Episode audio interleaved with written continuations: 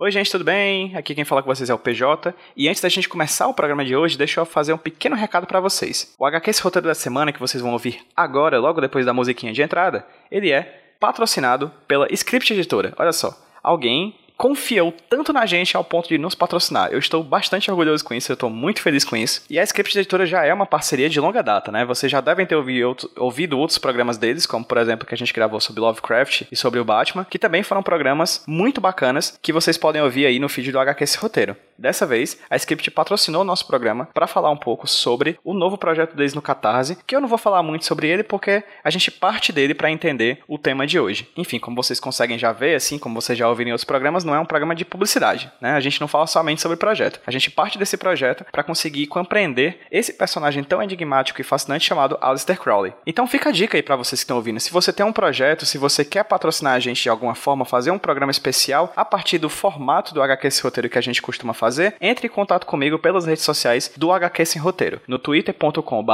Roteiro, no instagram.com.br Roteiro e também no facebook.com.br HQ Roteiro. A gente está aberto para a possibilidade de conversar e fazer um programa especial para vocês, tá bom? Fica aqui o agradecimento enorme de coração, do fundo do meu coração, pro Douglas e para toda a equipe da Script por ter confiado no HQS Roteiro ao ponto de ter nos patrocinado para fazer um programa sensacional, mais um programa excelente aqui para HQS Roteiro para vocês, tá bom? E não esqueçam de ir no catarse.me barra Crowley. O link vai estar no post desse podcast lá no site do hqsemroteiro.iradex, mas caso vocês queiram ir direto aí no navegador, catarse.me barra Crowley e apoie o mais novo projeto da Script Editora para ter um quadrinho sensacional com vários extras bacanas que vão ser explicados lá no finalzinho do programa, depois que a gente abordar toda a vida desse fascinante personagem chamado Alistair Crowley. Obrigado à Script, obrigado aos nossos convidados do HQ Esse Roteiro de hoje e obrigado a vocês que vão ouvir o programa em 3, 2 e 1.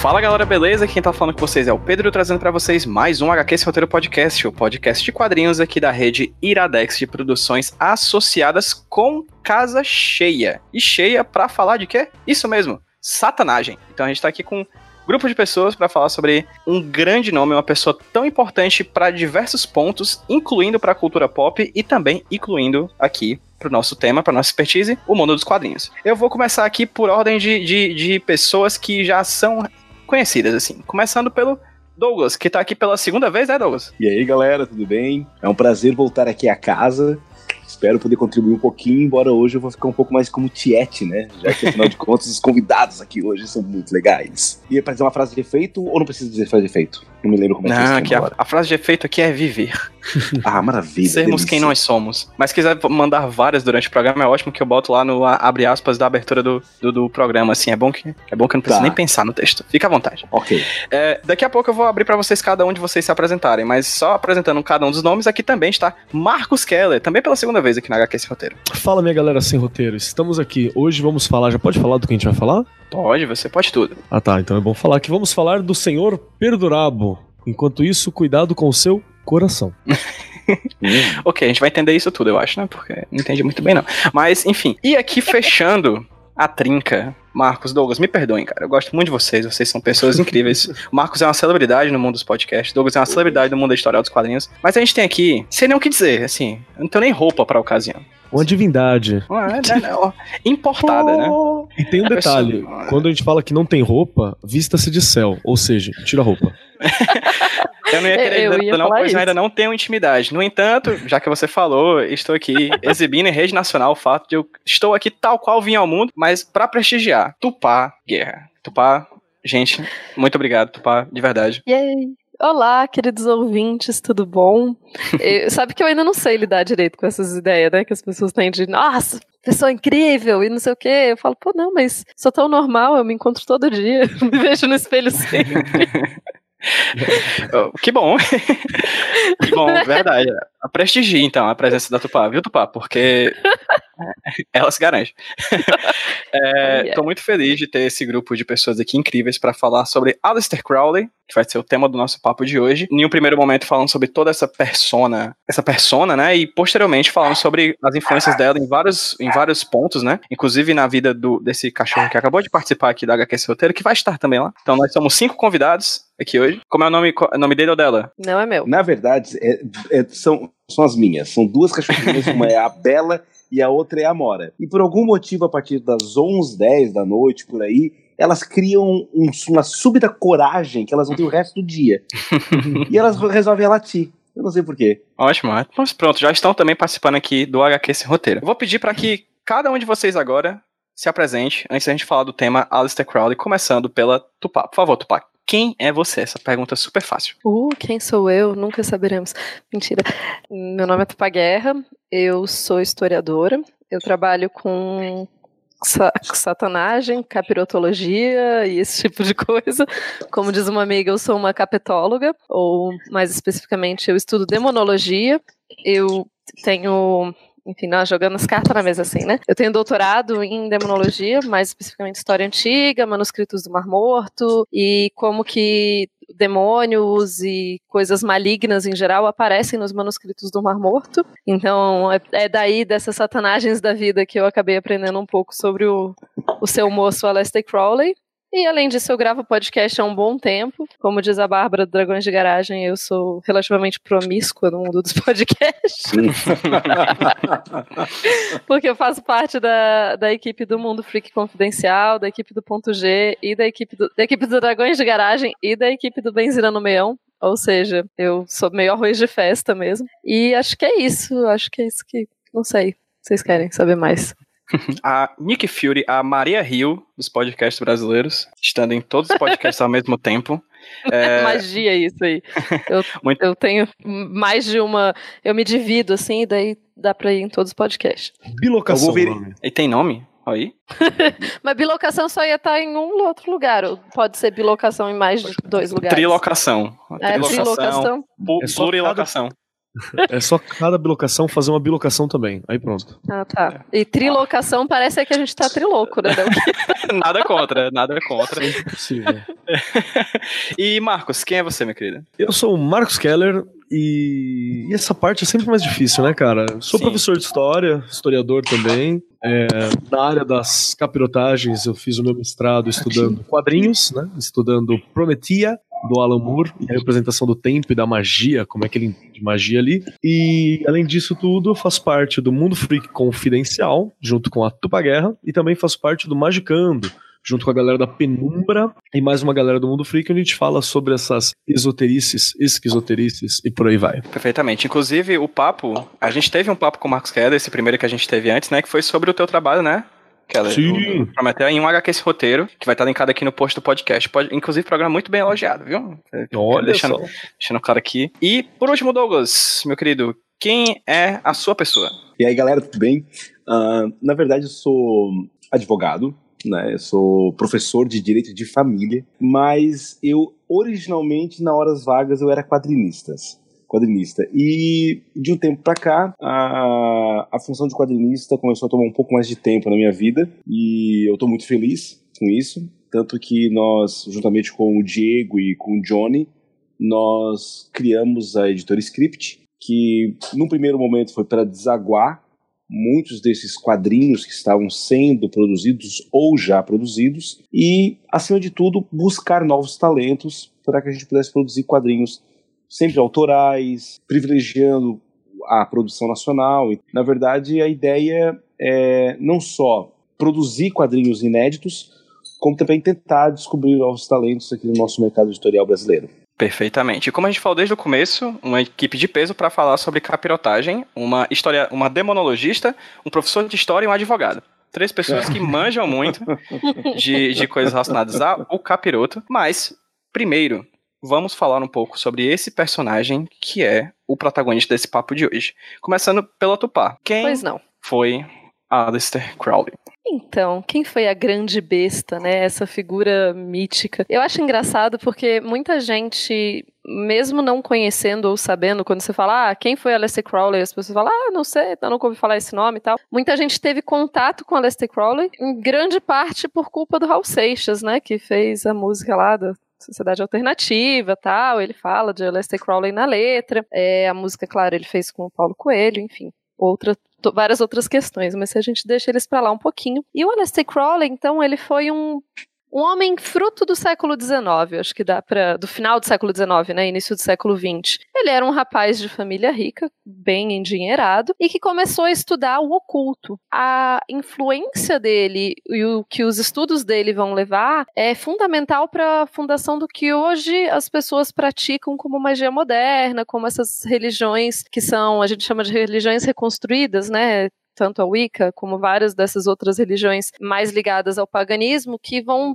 reconstruir um paganismo ou um, um outro período em grande medida por parte dos estudos do Aleister Crowley. Então, Crowley, além de ser um cara metido pra caramba, e a gente vai falar mais desses aspectos peculiares da personalidade dele, ele é essa pessoa que, de certa forma, sedimentou quase tudo que a gente entende por ocultismo no Ocidente hoje em dia. Claro, a gente tem várias outras influências, mas ele era uma figura tão da propaganda mesmo e, e né, adorava uma mídia, adorava aparecer, que muita coisa vem do que ele falou, assim. Então, o Aleister Crowley é esse personagem interessante, esse personagem que participa, né, da, da, do imaginário e ao mesmo tempo que solidifica muito do que é o ocultismo hoje em dia. Quando a gente trabalha com a, com a questão do Aleister Crowley, é, eu só acho que seria legal falar sobre dois personagens diferentes que estão contidos na mesma criatura, né? Que um é o Aleister Crowley, o de sempre, o, como se fala, e o outro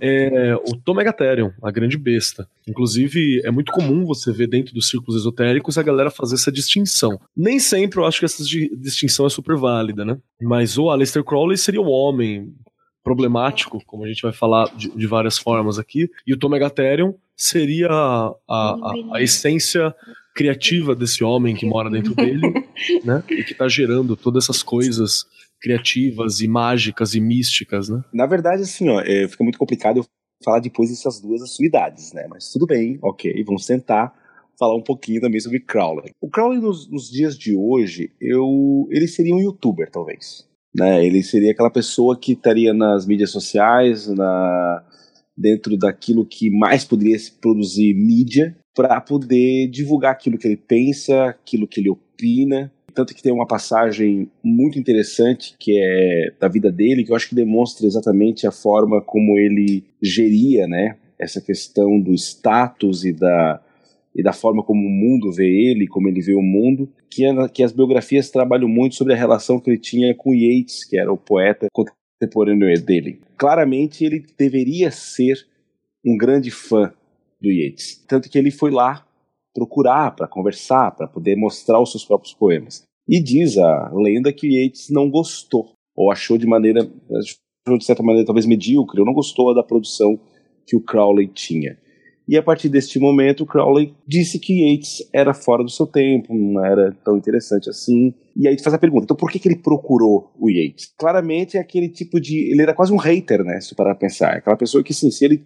Talvez se o Yeats tivesse dito, pô, que trabalho maravilhoso teu, talvez ele viesse a elogiar. Então, o Crowley era uma pessoa que, assim, analisando hoje, pelo que a gente lê e estuda dele, ele era aquela pessoa que ame ou odeio, né? E, consequentemente, ele tinha essa relação também em relação ao mundo. Ao mesmo tempo que ele trazia um, um, um ego, talvez assim, muito inflamado seu e e de tudo que tava, que ele produzia, ele também exigia esses, essa, é, esse, jogar esse confete nele, né? Então, o Crowley nos dias de hoje seria realmente aquela pessoa que exigiria essa atenção, estaria produzindo conteúdos. É uma pessoa que é muito fácil ao mesmo tempo elogiar, admirar, mas também é muito fácil jogar pedra, porque também acaba se expondo muito com seus erros, defeitos, mas também qualidades. Então, eu acho que eu analisaria esse, o Crowley, se nós fôssemos transportar ele para os dias de hoje. Eu acho, assim, eu acho fantástico essa. A figura do Crowley é muito interessante. Embora eu tenha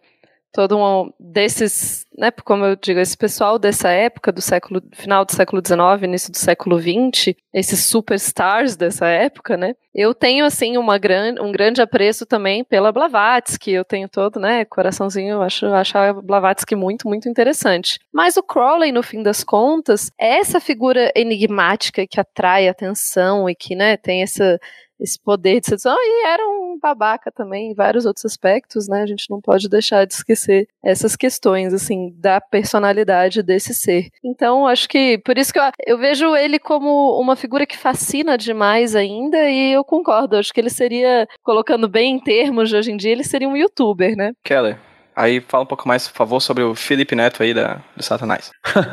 eu acho que ele seria um youtuber, sim. Acho que o Tupá tá, tá muito bem colocado, mas ele não seria o Felipe Neto, não, cara. Essa relação do ame ou odeio, da polêmica em volta, ele seria tipo um Olavo de Carvalho, tá ligado? Deus que me livre. Minha nossa senhora. Não, eu não... acho que o Keller tem toda a razão nesse ponto. É, é não. Eu sei que pode.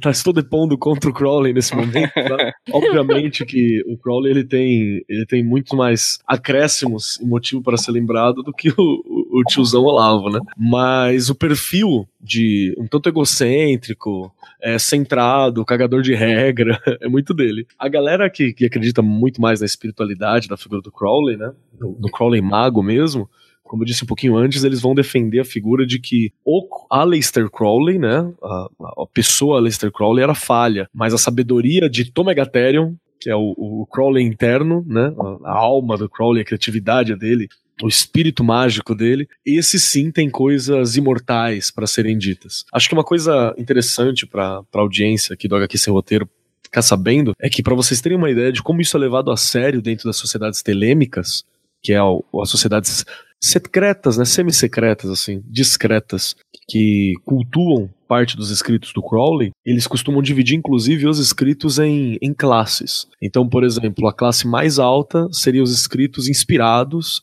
onde não é o Crowley escrevendo, é o Tom Megatherium. Eles dividem por, ler, por letras, né? A e B e tal, e vai. E aí você tem os escritos menos importantes, que seriam só os estudos ou os, os cadernos mágicos do próprio Aleister Crowley que ainda assim tem muito a acrescentar. Então, é, essa personalidade dele, eu acredito que é a melhor referência pra gente ter hoje. E vai ser isso, ame ou odeio.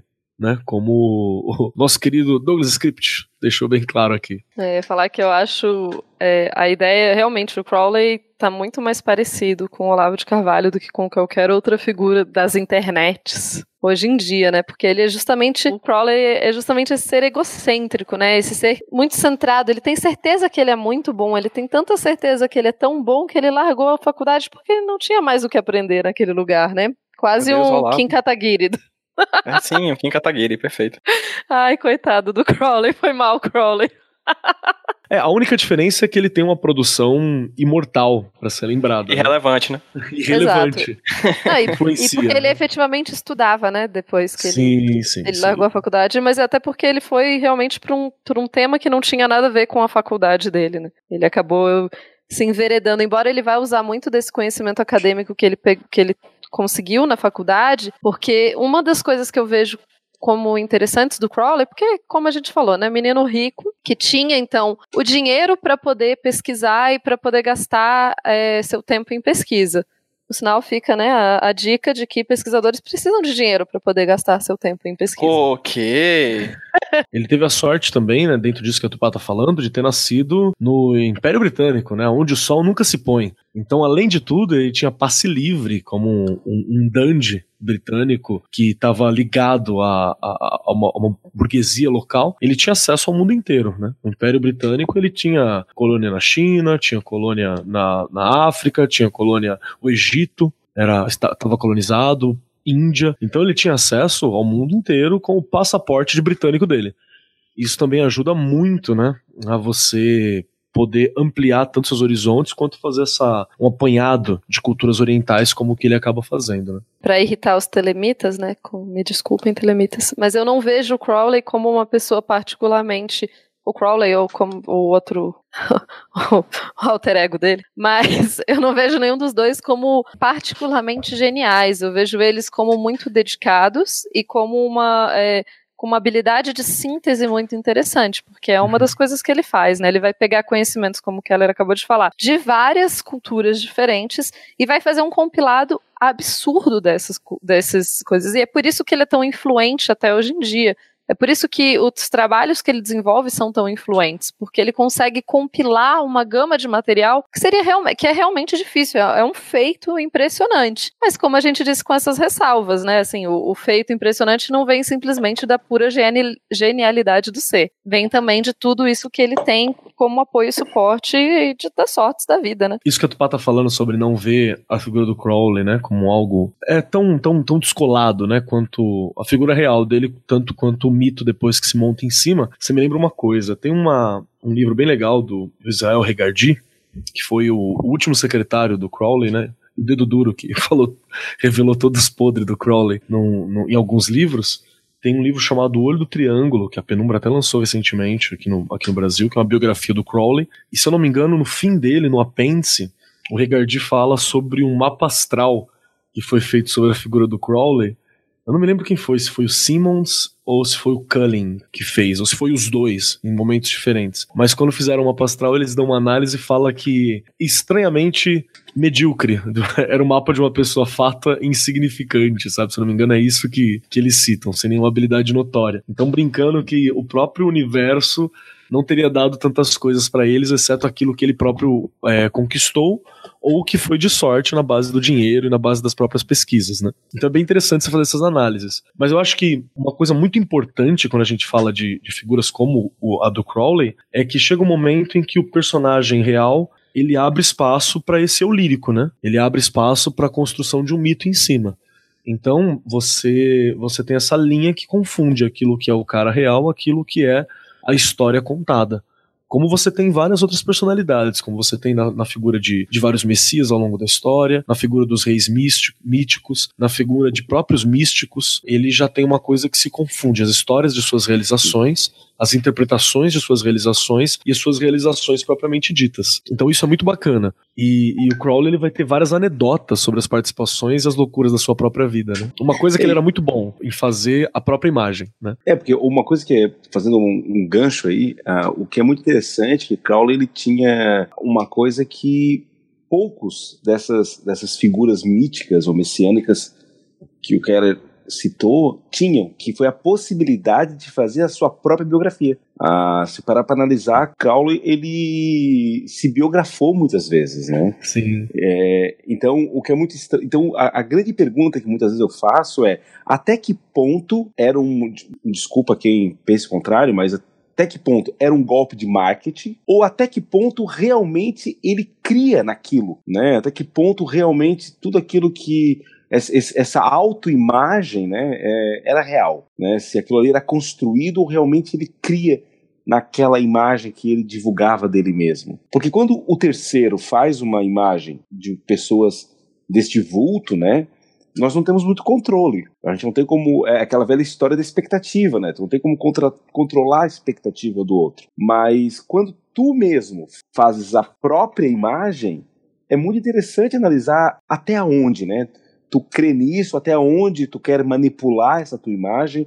E eu vou ser bem sincero, assim, ó, eu não sei até que momento Crowley conseguia, ou se ele conseguia separar o que, que era marketing e o que, que era autoimagem real ou fictícia autopercepção que ele possuía. Eu realmente não consigo separar. O Douglas falou uma coisa interessante, que esse negócio de ter o controle da sua própria narrativa, né? Que ele tá falando agora. E o Crowley, ele é tão, tão humilde que a, a, a biografia, uma das mais importantes biografias que ele faz de si próprio, né? É o The Confessions, né? O The Confessions of Aleister Crowley, que ele ainda chama de uma autorragiografia. Radiografia é a biografia dos santos, dos beatos, dos servos de Deus na, na, na Igreja Católica. Então ele escreve a própria ragiografia, né? Colocando ali as práticas das virtudes heróicas da, da figura dos santos. Então, a gente sabe que as ragiografias, né, as biografias dos santos, elas não querem ter uma curacidade histórica. Ela tem uma curacidade de fé Né? Ela tem uma curiosidade de, de uma construção daquela figura, daquele beato. O Crowley, meio que se ele não tivesse noção disso, no mínimo ele já tinha chutado o pau da barraca e, e, e imaginado que não há diferença entre aquilo que foi a realidade da vida dele e aquilo que foi a sua experiência mística, mágica ou mesmo mental só, né? Porque ele próprio brinca, dizendo que a biografia dele não vai ser uma biografia real, física. Ela vai ser uma radiografia, né? Que é muito bom, né? Essa coisa do Crowley se colocando como um santo, né? Essa, quando a gente fala do ego do Crowley, a gente não tá brincando, gente. Ele realmente se achava, assim, a, sei lá, o último biscoito do pacote. Ele se achava essa coisa mais incrível de todos os tempos, o grande escolhido de tudo, né? Então, não é à toa que ele vai acabar fazendo uma autobiografia ou então vai se tra vai tratar dele mesmo nesses termos, né? E eu acredito plenamente que ele ele tinha certeza disso, assim, ele ele acreditava nessas, ele acreditava que isso era, ele acreditava que isso era verdade, ele acreditava que ele era a pessoa, ele não só falava que ele era a pessoa mais incrível, ele efetivamente acreditava nisso. Eu, eu acho curioso também que nessa parte dele acreditar nisso, que ele também era um grande piadista, né? Ele tinha uma, uma, um humor que a gente tem dificuldade para entender hoje. E, e, nessa coisa dele de ir além de si próprio, de, de se esforçar, né, como a Tupá mesmo levantou, ele acabou conhecendo muita gente. A própria relação com, com o poeta Yates, o Yates, né, que o, que o Douglas estava falando, e ele conheceu o Fernando Pessoa em outro momento. Tem famosa famoso acontecimento também que ele e o Fernando Pessoa resolveram fingir a morte do, do do próprio Crowley. Né? Ele estava com o Fernando Pessoa e, e, o Fernando Pessoa noticiou nos jornais de Portugal que o Crowley tinha morrido num acidente, caído do penhasco e tal. Que, que era para fazer essas piadas de estar tá sempre na mídia. Ele se aproveitava da questão dos tabloides, né?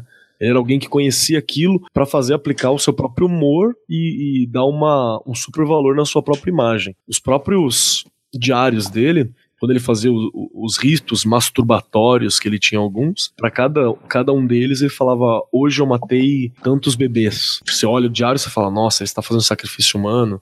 Não, tá tocando punheta. Mas ele escolhe essa palavra que é para poder causar um incômodo em quem ia ver, né, e tal. Então tinha uma questão do humor ali.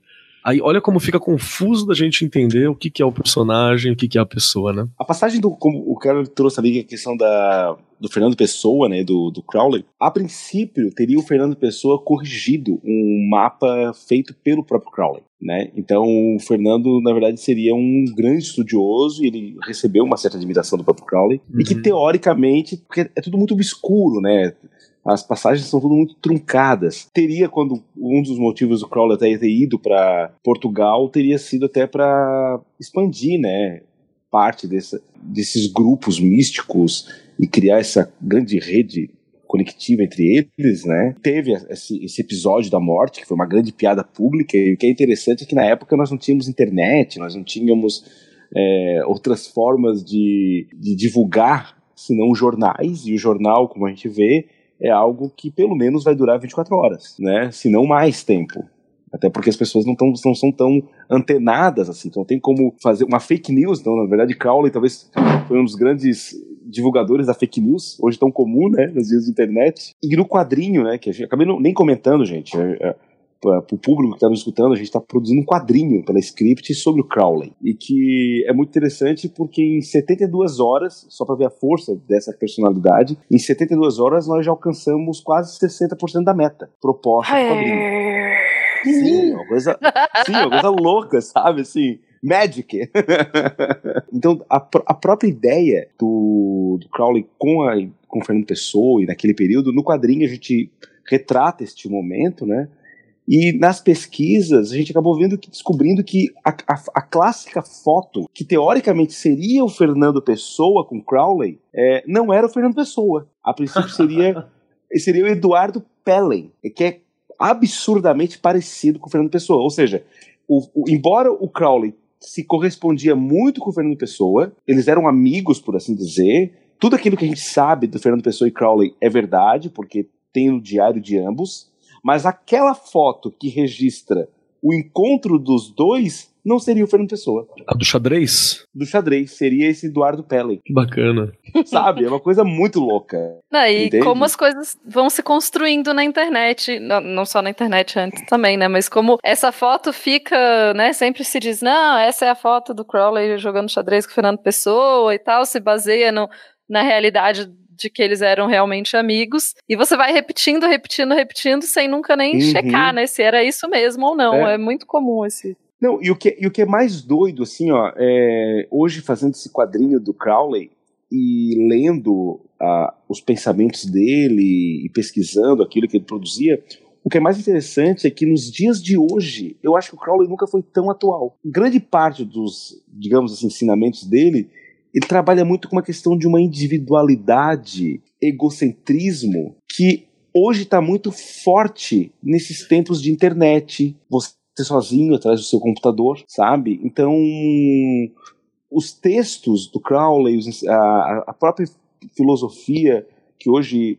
a gente vê muito forte na questão da telema, é, me parece tão mais atual nos dias de hoje do que talvez fora naquela época, que era algo meio meio que chocante, né? meio que transgressor. Hoje é quase que um pensamento coletivo. É o meu ver, pelo menos. Eu sou completamente ignorante sobre o tema que a gente está conversando aqui hoje. Eu conheço muito pouco de Crowley. O que eu conheço é a música do Black Sabbath, que inclusive é o nome que eu botei no grupo de Telegram da gente, Mr. Crowley, Blão, Blão, Blão, que é como se fosse a música do, do, do, do Black Sabbath, eu acho, é do, do Ozzy, acho que é do Black Sabbath.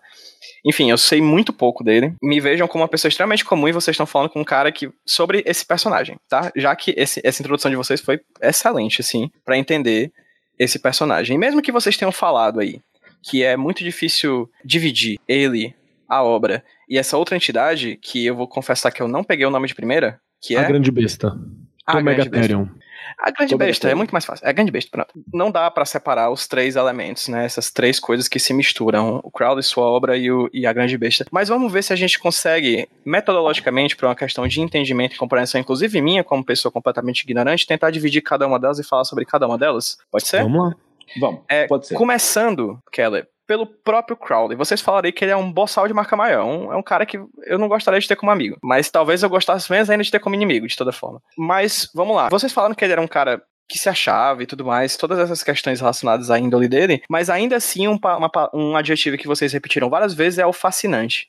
Né? Apesar de tudo, ele era fascinante. Vocês já falaram aí a, abordando essas outras questões, mas falando um pouco sobre a vida dele. Por exemplo, a Tupá tinha falado da faculdade dele. Qual foi a faculdade que ele tinha abandonado, Tupá? É, ixi, agora eu esqueci de letras, qual, né? é, foi letras, né?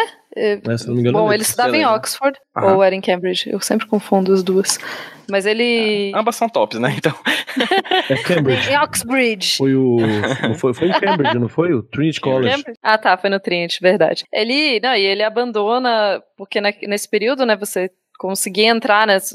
Ainda hoje, essas faculdades, essas duas faculdades, além de serem difíceis de conseguir entrar, elas são caras, né? Elas são faculdades pagas.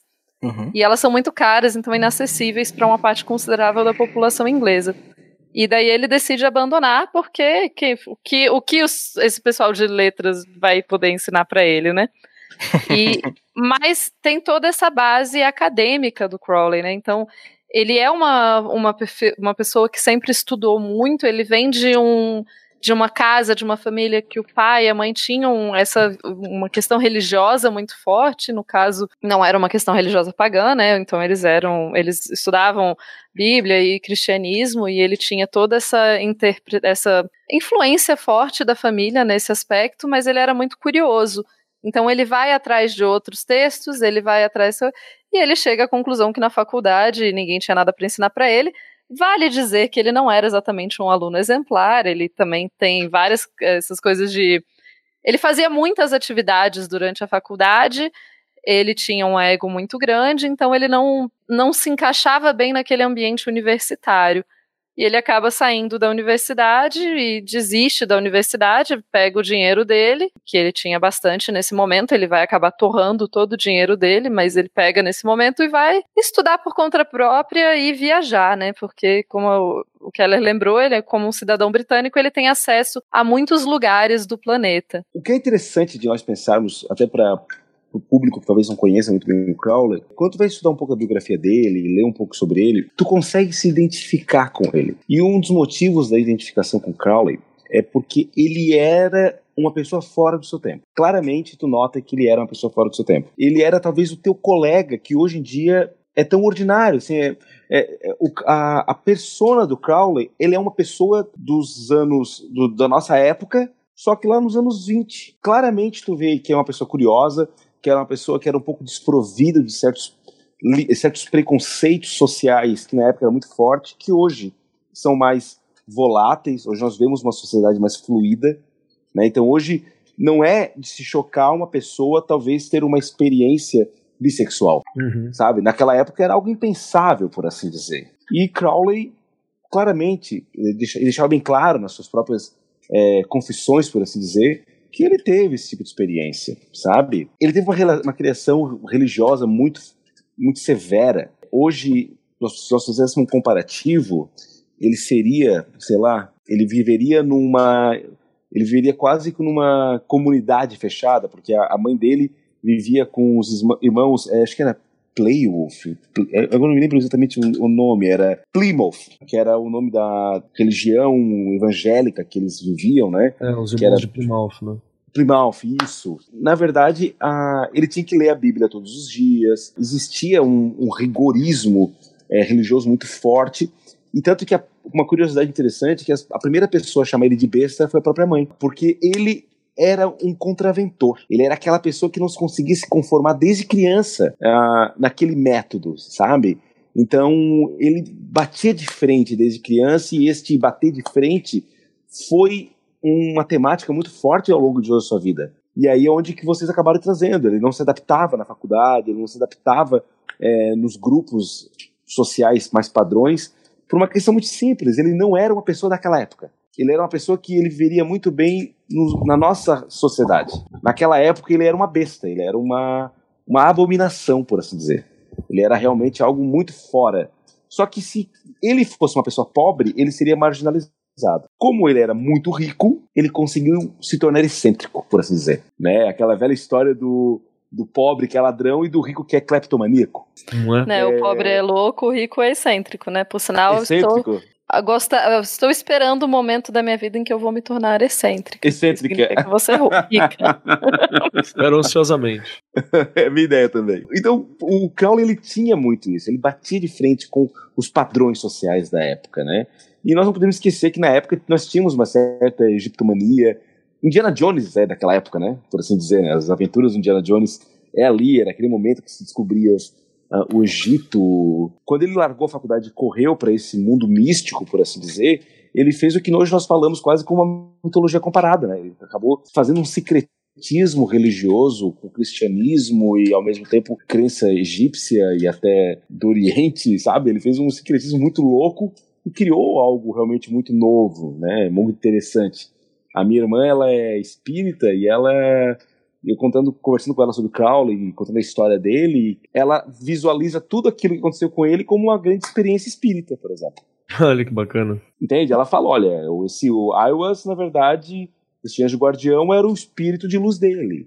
Uh, ele, na verdade, era um médium. É muito interessante que tu consegue fazer um paralelo dentro de uma de religiões comparadas é, do que ele experienciou naquela época o que nós acreditamos hoje ou a algumas pessoas acreditam, por assim dizer. Então é, é muito interessante assim, analisar Crowley como uma pessoa fora do seu tempo. É, essa coisa de uma pessoa fora do seu tempo e ao mesmo tempo completamente no seu tempo, né? Porque afinal. Ah, sim, a sua. Totalmente. É, não, e fora isso, né? Totalmente é, como você falou mesmo, né, essa questão da egiptomania e tal, se o Crowley tivesse nascido hoje, ele teria, estaria provavelmente pesquisando outras questões. A, a, literatura comparada dele, os temas e tal, não estariam talvez tão focados em Egito. Sei lá, talvez eu fizesse trabalho sobre zumbis, que tá muito na moda, né? eu e eu acho que é, é legal ver o Crowley como esse, esse ser humano inserido muito na lógica do período que ele viveu.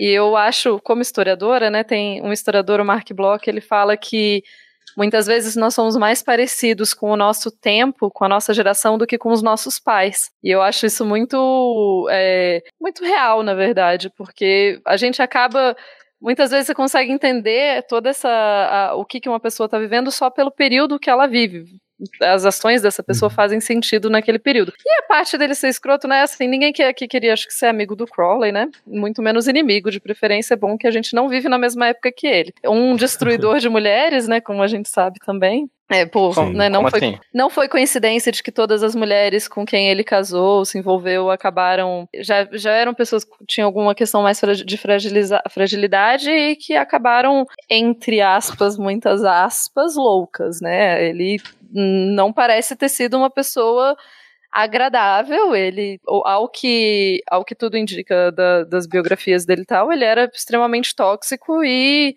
muito nocivo para essas pessoas, assim, ele levava essas pessoas a pontos muito terríveis, assim. Enfim, então, definitivamente não, Crowley não seria alguém talvez para conversar, mas fascinante continua sendo fascinante no sentido de que olhar para ele agora, a partir da nossa perspectiva nesse momento que a gente vive, é muito agradável, é, no sentido de que traz essa curiosidade.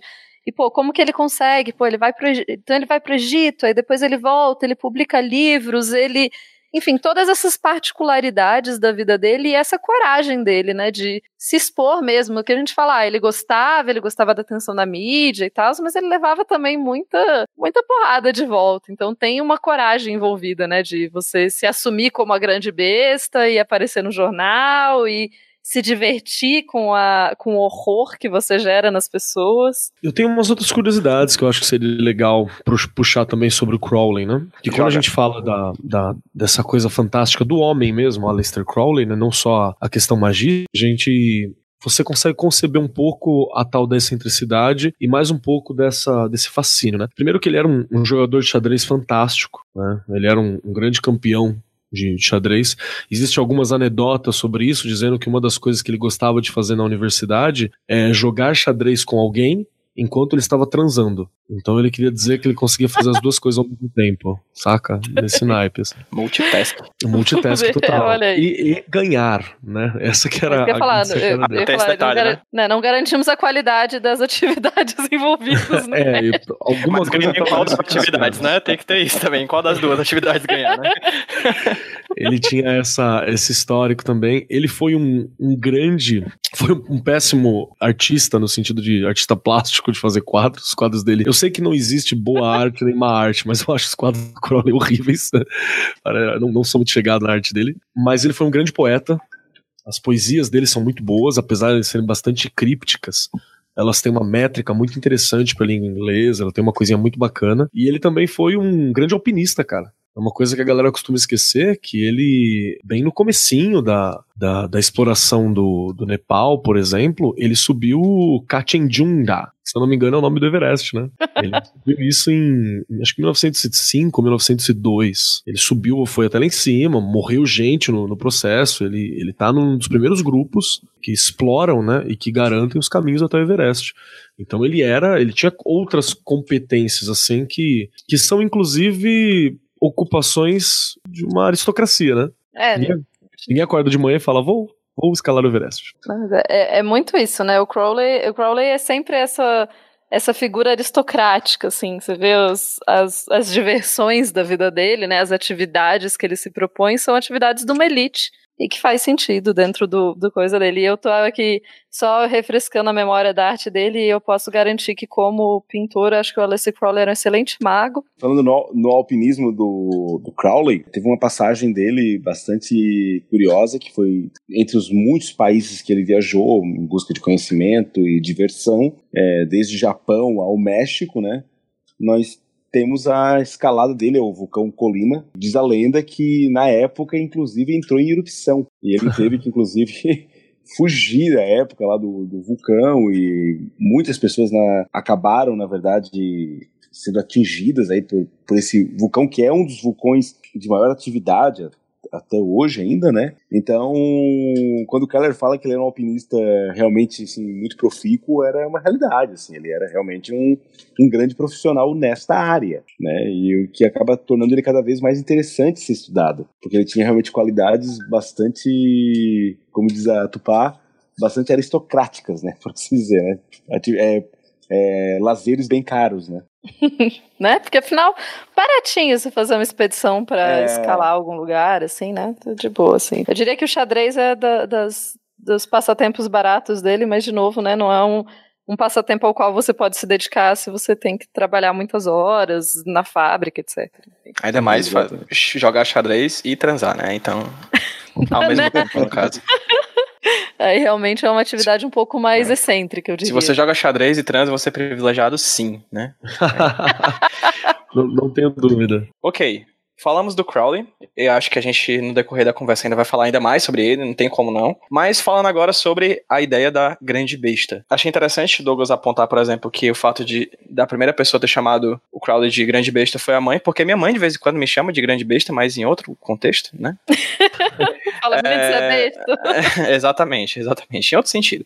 Mas sobre a grande besta, sobre essa entidade, o que é isso. É, essa ideia da grande besta vem muito de um imaginário é, cristão, né? De que você. A grande besta seria o capeta, o demônio, o capiroto, né? Seria essa grande. O, o grande mal, essa figura que traz todo o mal, enfim, né? Na visão do cristianismo. Só que quando você pensa já no que, que o, no Aleister Crowley, né? E que, que ele tá.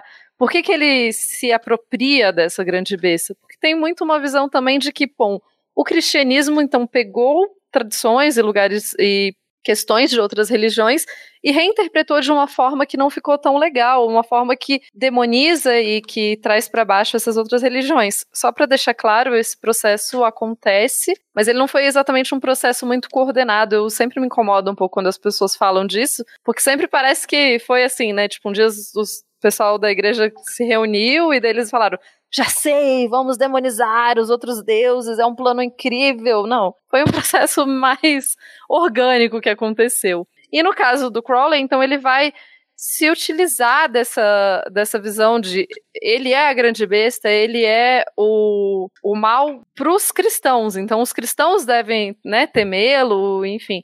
E ao mesmo tempo, como ele era um grande estudioso de numerologia e essas outras questões, ele vai então se apropriar também do número 666, né? Que é, seria o número da besta ou o número desse grande mal que viria no fim dos tempos. Quer tem algo a acrescentar? Sim, sim, eu posso dar a visão mais esotérica da parada mesmo, né? Tem uma.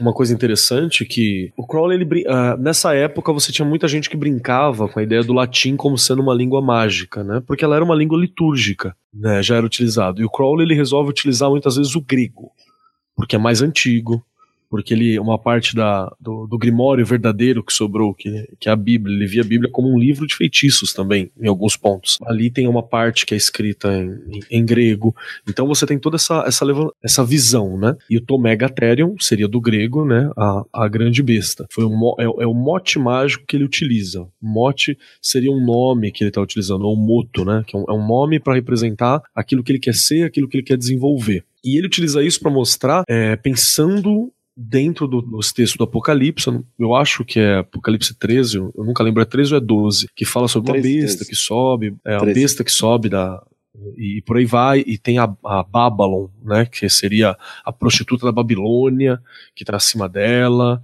e ele tem toda essa relação com aquilo que é a Babylon dele, né, que a Babylon seria um projeto de mulher, e a besta um projeto de homem, para esse novo momento, esse novo Aeon, né, uma, uma representação do masculino, e não é um masculino no sentido no sentido heteronormativo da coisa, né? Ele, ele, é um masculino simbólico que ele trabalha, porque o Crowley ele era bissexual, mas tinha preferência por homens pela, pela história de romance que ele tinha. Ele casou-se muitas vezes, mas ele tinha uma preferência muito grande, sempre teve amantes homens, mesmo enquanto estava nos casamentos, por exemplo. E esse nome que ele, que ele toma também é para representar toda a missão mágica que ele tem. Então, olha só, nós temos uma construção de um novo mundo com uma nova ideia de bem, uma nova ideia de vontade, uma nova ideia de mal, uma nova ideia de homem, uma nova ideia de mulher, uma nova relação com o divino. A ideia dele era essa questão mesmo de ser um arauto de um novo tempo que há por vir, um novo Aeon, né? um novo recorte temporal de longo prazo. Então, olha que humilde que é o indivíduo quando você para para pensar na função religiosa dele. A ideia dele era anunciar uma nova realidade. É isso que ele estava que ele fazendo. E o Megatherium seria esse arauto. E acho que no próprio é, na própria proposta dele de que que ele vai ser como magista, né? O que que ele vai trazer para a visão mágica, né? E essa busca dele, enfim, para quem acredita, etc. Mas dá para ver esses traços de personalidade que a gente comentou, né? De se achar muito, de se entender como quase em uma linguagem cristã, quase um messias do mundo mágico, né? Que precisa, que vai trazer todas essas informações e clarear o mundo, né? É interessante esse ser. As crenças místicas dele é bem interessante que ela, elas vão utilizar de símbolos que estão em voga na, naquele período, né? Ele vai buscar em outras religiões, obviamente, mas graças ao relacionamento dele com uma ordem esotérica muito importante da época, que é a Amanhecer Dourado, né? A Ordem do Amanhecer Dourado, a Golden Dawn, nada a ver com o partido nazista. E tem um, tem um partido meio neonazi alemão com esse nome, ultimamente, se eu não me engano. é, é, é, bom explicar, né, às vezes. Né? E ele. A graça em relação com essa ordem, né? E há um mago também do período, um cara chamado McGregor Mathers, ele se relaciona com uma visão é, de organização do mundo, que é um mapa, que é chamado de Cabala.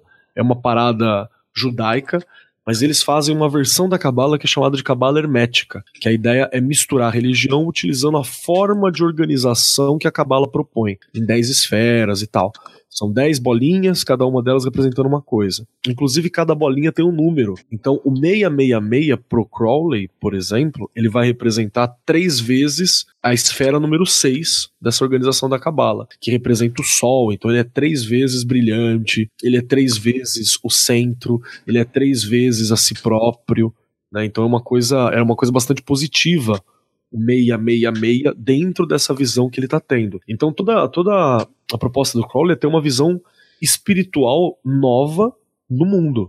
Ele praticamente Telemitas não gostam, mas ele funda uma religião, que é esse telemismo, o telemismo, né, o telêmico, essa religião telemita. É, ela acaba sendo uma, uma, uma, uma proposta religiosa de um, de um novo mundo. É uma proposta é, que ela tem um fundamento muito romântico, fundamento romantismo mesmo, mas ela tem todo um olhar que bate com a modernidade, com aquilo que o Crowley está percebendo e sentindo que é o próximo momento, assim, que está se surgindo, que ele é um é artista, né? Ele tem uma certa, uma certa percepção, que é o que o Douglas acabou de falar, né? Que bate muito como uma, uma filosofia para esse, esse mundo que a gente vive hoje. Ela tá aplicada de algumas formas nesse mundo que a, gente, que a gente vive. E algumas coisas reforçaram muito isso. Alguns estudiosos dizem que isso não existiu, outros falam que estava lá, que naquela estela de Horus, onde ele teria é, iniciado logo após a, a escrita da, do livro da lei, o número da, de registro lá no Museu é, do Cairo seria 666. Uh, ah, uns dizem que isso é mito, que não não estava esse, esse número registrado na estela.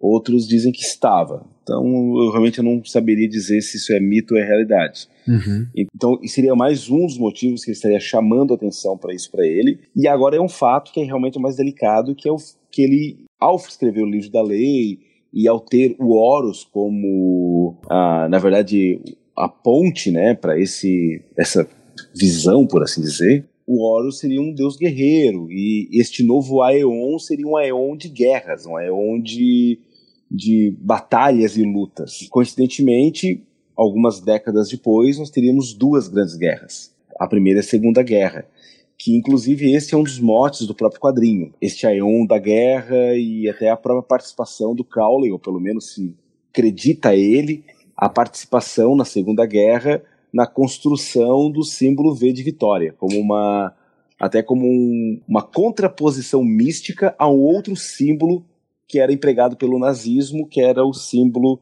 da suástica, né, que uhum. se apropriou, que não é um símbolo nazista, é um símbolo apropriado pelo nazismo, né. Essas coincidências, por assim dizer, acabam, na verdade, reforçando muito as pessoas que creem nos ensinamentos de Crowley como algo realmente místico, real e não apenas talvez um blá blá blá é, esotérico sem sentido, sabe? Então existe um fundo, por assim dizer, religioso embora muitos não gostem de escutar a ideia de que é religioso, como o Keller mesmo advertiu. Eu ia falar, os telemitas são engraçados, né, gente? Não, são. Eu tenho até amigos que são. Com todo Nada respeito contra, aos né? telemitas, né? Vocês é. são engraçados. É, e fora que essa, né, a pessoa cética, né? A acadêmica aqui.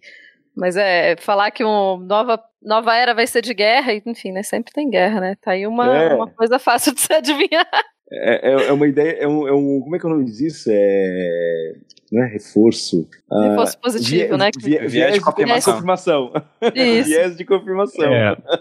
é vamos, vamos constar que na época que aconteceu, tipo, eu acho que qualquer um cairia, né? Porque o terceiro capítulo do livro da, livro da lei tem três capítulos. O livro da lei é um livro que o Crowley teria recebido é, quando ele foi para o Cairo com a esposa. Nessa época, ele estava meio distante das práticas mágicas, né, das práticas místicas. E aí, chegando lá, ele teria visto essa, essa estela, né? Que seria uma placa com alguns escritos tal, mostrando Nuit, a deusa da, da noite, do, do, do firmamento e tal. É, e, e tem toda. Só uma coisa. Tem aquela coisa, falar. né, que o pessoal disse que ele teve, rolou uma pequena fraude no número da, da peça no museu, né? Que é, ele pediu pro pessoal montar a sim, foto sim. É pra ele, porque não era bem a. Tá puxando. Né? Ele falou: é, não, vai, vai encaixar melhor aqui esse número, rapidão. Daí. Aí lá ele teria. A, a, na frente da placa, a esposa dele teria, tipo, incorporado alguma parada e aí ele conversou com aquela parada, a esposa dele voltou ao normal, e ele teria durante três dias recebido, ditado para ele, um texto, né, que seria um texto com inspirações sagradas. E é até engraçado que um cuidado do Crowley para não ser adulterado é que esse texto, sempre que você comprar um livro da lei, as últimas páginas dele é o fotolito do livro da lei original. Foi feito o fotolito, está sempre no fim que é para se você quiser você voltar lá e comparar com aquilo que está escrito com aquilo que foi escrito no original. Então é uma medida que eu acho bem interessante de se ter para manter a, a, originalidade de um texto, um texto sagrado, né? E aí são três capítulos, né? Cada capítulo é, é ditado por uma pessoa. O primeiro capítulo, se eu não me engano, é Nuit, né? A deusa do céu noturno, do firmamento. O segundo é Hadith, né? E o terceiro é, é Ra, né? É, é Horquit, que eu não, não, não sei se é Acho que é Rahor Quit que, que tá falando. E, e, tipo, o terceiro capítulo é bizarro, assim, porque ele fala que nesse novo mundo virá os maiores conflitos já vistos e, e desce o porrete, assim. Você lê e você fala, carai, cuzão. E ele recebe essa parada em 1905, não vou lembrar agora, mas assim, é 1904, 1905 que ele, que ele recebe. E aí, logo depois, estoura a Primeira Guerra. E ele só volta a olhar esse texto depois que estoura a Primeira Guerra. Porque ele recebeu essa parada e, tipo, ah, legal, jogou na gaveta e deixou. Foda-se. Aí quando acontece a Primeira Guerra, que ele fala, cara, eu acho que eu lembro de algo assim. E aí ele volta para lá. E ali é onde ele também cresce em, em, influência entre as pessoas próximas. Porque ele teria recebido anos antes, né, uma parada dizendo que o pau ia comer bonito nesse para dar entrada nesse novo mundo. Então foi uma das coisas que ajudou muito ele, né, a, a, a, fazer valer as falas. O viés de confirmação tava bem no viés mesmo, né? Então, tá, porra, as duas maiores guerras que a gente já teve. Então foi muito forte para poder dar, dar esse peso pro que o livro da lei foi. E ali, a partir dali, ele tem um, dá uma surtada que ele fala: não, não, então aqui tem verdade. E ele começa a estudar, uma galera começa a estudar em cima daquilo. E o livro da lei, ele realmente ele acaba moldando muita coisa da religiosidade em geral. Né? As propostas do Crowley espiritualista, né, do, do, mago Crowley, o conceito de um anjo que te acompanha a todo momento. Que hoje você vê, sei lá, tua avó fala, ora pro anjo da guarda. Isso foi popularizado e melhor trabalhado a visão moderna disso é a coisa do Crowley. A popularização de uma versão pasteurizada de mitologias pro ocidente de mitologias antigas. Tem o dedo do Crowley ali. A mitologia comparada, que foi popular no, no, nesse fim do século XX pra caramba. Tem o dedo do Crowley, o trabalho de mitologia comparada, era sempre revisitado alguns trabalhos dele. É, toda a questão do, do amor livre na década de 60. Tem o dedo do Crowley, inclusive o símbolo de paz e amor, né? Como o Douglas acabou de falar, que popularizou muito esse, esse novo momento que foi o pós-guerra. Conta-se a lenda que ele teria sido a forma da magística, né, de se enfrentar a suástica. É um símbolo forte para se enfrentar o símbolo da suástica no imaginário popular. Então tem todas essas questões que aquilo lá, a gente entra num ponto que quem é esse Crowley? Ele é real, ele é mítico, o que construiu isso? Mas é muito interessante você ver essas coisas se montando. E tudo isso volta né, para a modernidade, para nossa contemporaneidade, com os Beatles na, na, na, famosa capa do Sgt. Peppers, né? Crowley já estava meio esquecido, e aí o, o, os Beatles recuperam isso. E aí pronto, aí, aí ele vai para a mídia em geral, nós estamos lidando com ele até hoje, né? Estamos aqui gravando podcast. Tipo, Sim, quadrinhos passarinhos, fazendo né? quadrinho. quadrinho. É. Né? É, o Keller falando dedo do Crowder, só imaginava a frase dedo no Crowder e gritaria, gente, desculpa. Combina muito com ele, viu? Ele. Desculpa. Combinaria, ele ia gostar, ele ia gostar, isso é legal. Eu, eu fiquei viajando aqui. Gente, massa, vocês falam sobre uma coisa que eu já ia perguntar, que era a questão da relação do Crowley com a guerra, né? Porque ele, afinal, ele nasce ali em 1800 e alguma coisinha, deixa eu ver se eu acho aqui. 1875 ele falece, ele morre em 47, né? Já ali no finalzinho da Segunda Guerra Mundial. Mas vocês já abordaram essa dimensão, essa dimensão dele, dessa, dessa relação dele com os grandes conflitos que ele, que ele, a vida dele ultrapassou, né? Além disso, vocês falam também da dimensão simbólica, e acho que eu queria que, se possível, a gente falasse um pouco mais sobre isso, assim, sobre essa guerra simbólica que ele propõe, porque assim, eu já falei, eu não sou um grande conhecedor de Crowley, mas eu estudei um pouquinho de semiótica, e também acabei lendo alguns quadrinhos, como eu acredito, se vocês estiverem lendo, por favor, me corrijam se se eu estiver errado, que, por exemplo, os invisíveis do Grant Morrison tem muito a ver com a coisa do Crowley, não tem? Uhum, tem um pouquinho. É, então eu sinto que meio que, que existe essa dimensão de uma batalha simbólica também, né? Que ele trava com, com as questões que ele traz. A Tupá já falou sobre isso, por exemplo, com a ressignificação da grande besta, ou pelo menos a ressurreição dessa grande besta em comparação com, com, com essa questão do catolicismo, né? Isso se dá também nas obras dele acredito, né? Você já falou aí do livro da lei, etc. E vamos chegando agora nesse último ponto, assim. O que que o Crowley fez e como o Crowley influenciou, por exemplo, o Marcos, o Kelly já falou aí, por exemplo, do, do capa do Sgt. Pepper's Lonely Hearts Club Band, né? A capa lá que tem várias pessoinhas lá, inclusive ele. É, e como é que isso se desdobra hoje em dia no mundo que a gente vive? Eu, eu acho que a gente começa muito com é, efetivamente toda essa questão da espiritualidade, dessas, né, meio na piada, mas assim, já meio sério também. Se você for em qualquer lojinha de coisas místicas e de uma boa parte do que está ali representado são coisas que foram consolidadas como fundamentais em uma coisa mística a partir dos estudos do Crowley e a partir do que o Crowley colocou. Vai ter, claro, o Crowley, de novo, não estava, né, no ele não teve essas ideias sozinho, ele é um homem do seu tempo. Mas assim, então você ter essa manutenção de coisas egípcias fazerem muito sucesso, sei lá, tem, aqui em Brasília tem um templo da LBV, né, da Legião da Boa Vontade, e é, assim, eles têm uma sala egípcia que você pode estudar lá na sala egípcia. Eu acho muito interessante o fato de ter uma sala egípcia e o templo é uma pirâmide. Então você tem é, essas influências egípcias, a duração delas dentro do mundo místico tem muito a ver com o Crowley. E eu não estou dizendo que elas não tenham algum poder místico ou alguma outra coisa, mas no sentido de que isso fica no imaginário mesmo que você não saiba quem é Crowley. Você tem no Brasil também o, a, o próprio Raul Seixas e o, o Paulo Coelho falando dessa questão de faça o que tu queres, há de ser tudo da lei, é, sociedade alternativa, o movimento hippie, como o Keller estava falando, tudo isso acaba tendo uma certa influência do Crowley. Então ele é uma figura de base para muito do que a gente vive, especialmente na questão mística hoje em dia. Dentro da, da Segunda Guerra, dando uma esticadinha mais além do que o Keller falou, a suástica, muita gente associa, obviamente, né, bem óbvia, ao nazismo.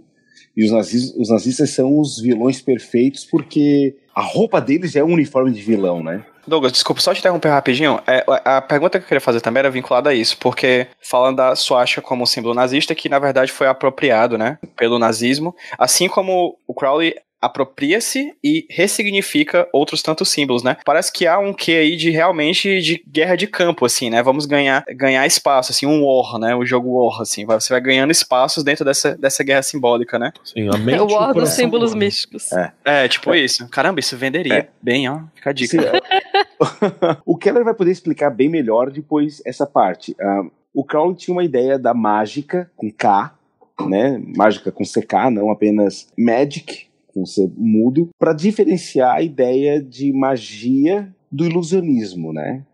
Então ele entendia que a magia era algo real e algo prático e algo do dia a dia. Não era aquela coisa muito Harry Potter que tu tem que realmente pegar um caldeirão, puxar. Não, a questões alquímicas, questões mais do dia a dia realmente eram atos de magia, né? E havia alguns sigilos, havia alguma, alguns símbolos que quanto mais pessoas reproduzissem, maior seria o poder. Na HQ esse roteiro, acho que foi a última, que não me falha a memória, que foi sobre o Grant Morrison e a passagem dele do Batman, que foi uhum. um programa maravilhoso, inclusive. Uhum. Obrigado.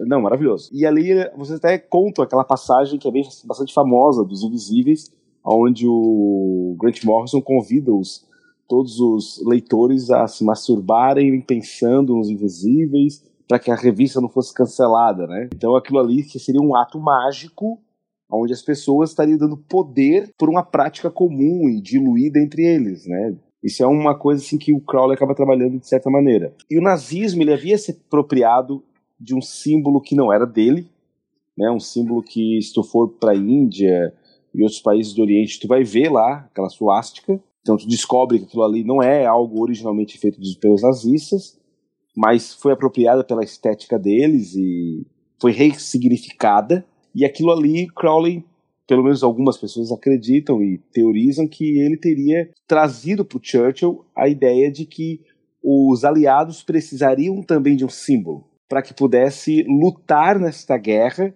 não só no aspecto físico, mas também no aspecto mágico. É uma guerra mágica, por assim dizer. E bater de frente com esse símbolo que era do nazismo, ressignificado, então eles trazer também um símbolo ressignificado que seria o V de vitória.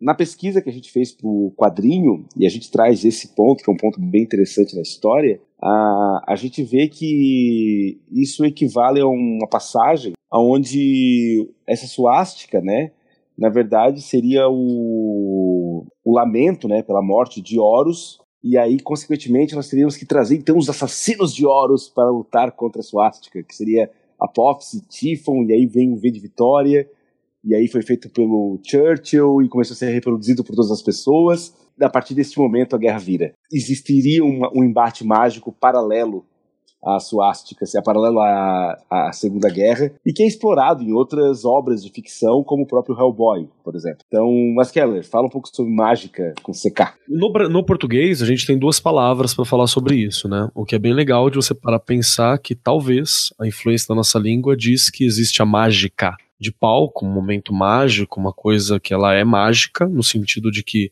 talvez seja um truque, ou seja, uma experienciação fantástica de algo, e existe a magia. Né? A magia seria uma, uma outra parada, seria uma parada um pouco mais profunda, seria uma parada relacionada a poderes, seria uma coisa que, que, que já relacionada a feitiços, não a, a, a uma mágica de palco. Diferença entre o ilusionista e talvez o, o bruxo, sabe? Você tem essa variação. Na língua inglesa você não tem né, na língua inglesa é Magic para todo mundo. E aí o Crowley ele começa a, a grafar com K, CK, Magic, com CK, para poder facilitar quando ele está falando da alta magia, a magia de mudar a realidade, e quando está falando sobre a magia de palco, a magia comum, a mágica do dia a dia.